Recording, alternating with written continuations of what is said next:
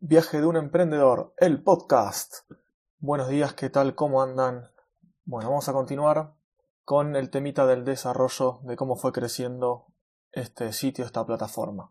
En el episodio anterior les conté más o menos cómo era que hice el contacto con Joan para que él tome la parte de marketing y de difusión un poco de esta plataforma y eh, bueno, quedamos en que íbamos a continuar así como socios y había algunas cositas nuevas que que implementar eh, y unos ajustes últimos que estábamos probando y testeando. Entre esto, no recuerdo bien si fue justo antes de que. Sí, sí, pasa que fue justo antes de que él lo dé a conocer en, en WP Radio.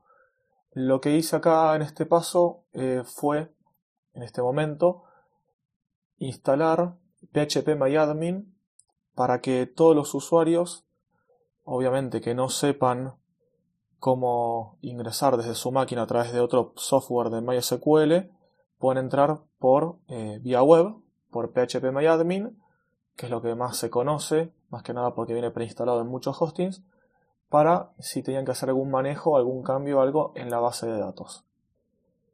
Para esto, bueno, instalé directamente phpMyAdmin en el servidor y lo que tuve que hacer es eh, ya lo tenía hecho en realidad esa partecita, era eh, cada usuario tenía sus cuentas de MySQL limitadas a su base de datos.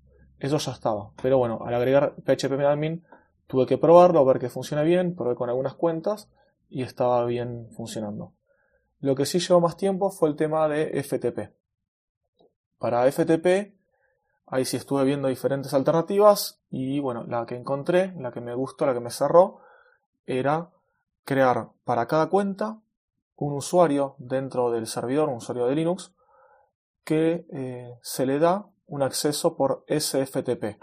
El acceso por SSH, que es por consola, digamos, eso va a estar bloqueado. Por ahí no van a poder entrar, pero por FTP, mediante protocolo seguro, el puerto 22, para el que quiera hacer un poco más. Bueno, mediante eso, mediante ese puerto, el puerto 22, el acceso seguro por SFTP, yo le genere a cada a cada cuenta, cuando se genera un sitio, se genera un usuario nuevo. O sea, cada sitio que generas, tenés un usuario particular, tanto para el MySQL como para el acceso por FTP. De esto primero para separar y además también por seguridad. Si vos tenés, por ejemplo, un usuario que tiene no sé, 10 cuentas, 20 cuentas, o a veces también con una ya, con más de una te molesta, Vos entras por FTP y vas a ver todos los sitios. Es medio lío a veces si tenés muchos administrar todos juntos o verlos todos juntos. Entonces preferí crear para cada uno un usuario diferente. Además, mejor que hice de esta manera porque después hice otra cosita para acotar el tamaño por sitio. Que eso ya me lo anoto, así les hablo sobre eso en un episodio siguiente. Bien, ya está, ya lo anoté. Bueno, eh, entonces eso fue lo, lo que hice, le creé a cada sitio su usuario y contraseña para FTP y para el phpMyAdmin, para que, que entre a la base de datos. Esto sí lo guardo en la base de datos tal cual, eh, esto no lo borro porque el usuario eh, normalmente no se la nota esto, solamente está guardado para cada usuario y, por ejemplo, vos creas un sitio y luego de crearlo eso no lo elegís vos, se genera, digamos, random, por así decir, el usuario y la clave. Entonces vos haces un clic en el sitio o en el botón que dice información y ahí podés ver, además de la dirección, por ejemplo, del host del servidor, la dirección URL, por así decirlo, de donde tenés que conectarte, ya sea o por MySQL desde tu computadora, o podés entrar desde otro lugar para hacer una copia, lo que sea, o si creaste, por ejemplo, un backup desde otro sitio, con, por ejemplo, el plugin, eh, ¿cómo se llama este plugin? No me viene a la mente, Duplicator. Cuando vas a instalar Duplicator, te pregunta todos estos datos. Si es un sitio de cero que está vacío y vos eh, copias los archivos de Duplicator, que hiciste un backup, cuando vas a, hacer la instalación, ahí te pregunta los datos del servidor, te pregunta el host, el nombre de usuario, la contraseña de MySQL, eh, después otros datos más. Bueno, entonces, para esto eh, hice una ventanita donde ves ahí toda la información de cada sitio que tenés. Esos datos, el dato de unos botones y la URL para poder acceder tanto a la home como al WP admin, que es el sitio de administración de WordPress. Y acá hasta este momento nada más, teníamos eso nada más. Datos de FTP, datos de eh, entrar a la base de datos MySQL y los botoncitos y direcciones como para acceder a la administración o a la home del sitio. Perdón, tenía dos.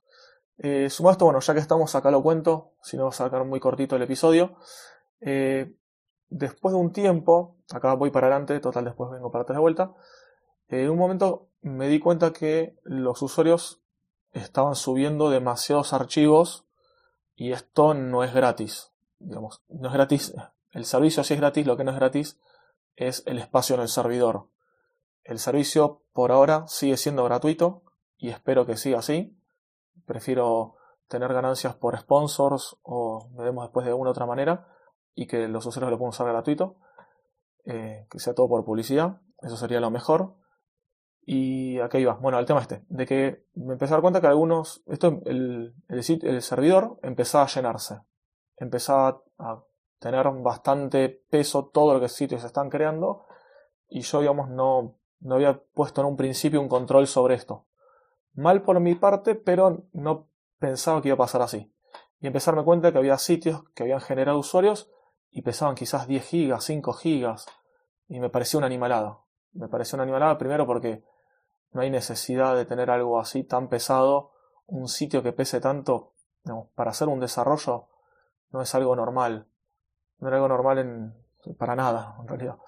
Si haces un sitio que ya tenés productivo, bueno, hacete un backup sin todo, el historial, sin todos los, la carpeta multimedia, lo importás en Demos WP, trabajás tranquilo y después subís esos cambios nada más. No hace falta que te traigas videos, etcétera. Eran sitios que tenían videos.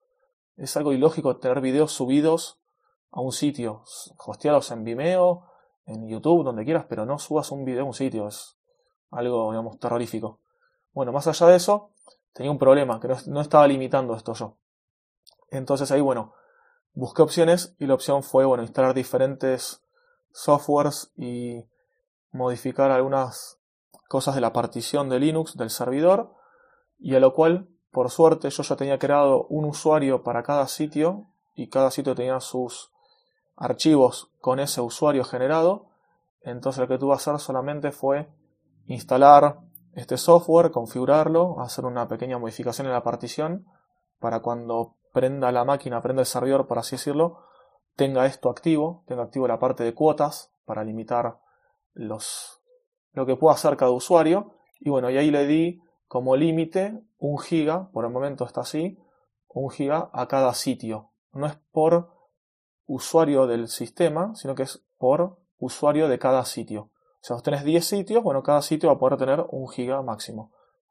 Esto es para que no, no se abuse la gente, porque si no, ese es el problemita, se abusa. Y como digo, el servicio eh, está siendo gratis, pero el espacio en el servidor no es gratis. Cada vez que tengo que ampliar el servidor, es más dinero que hay que invertir ahí, hay que pagar. Entonces, esto por ahora no puede ser gratis. Más que nada porque un para usen, bueno, no van a, a molestar al resto. Aparte también todo esto pues influyendo en, el rendimiento del servidor. bueno, por ahora estamos así. El día de mañana quizás lo amplío.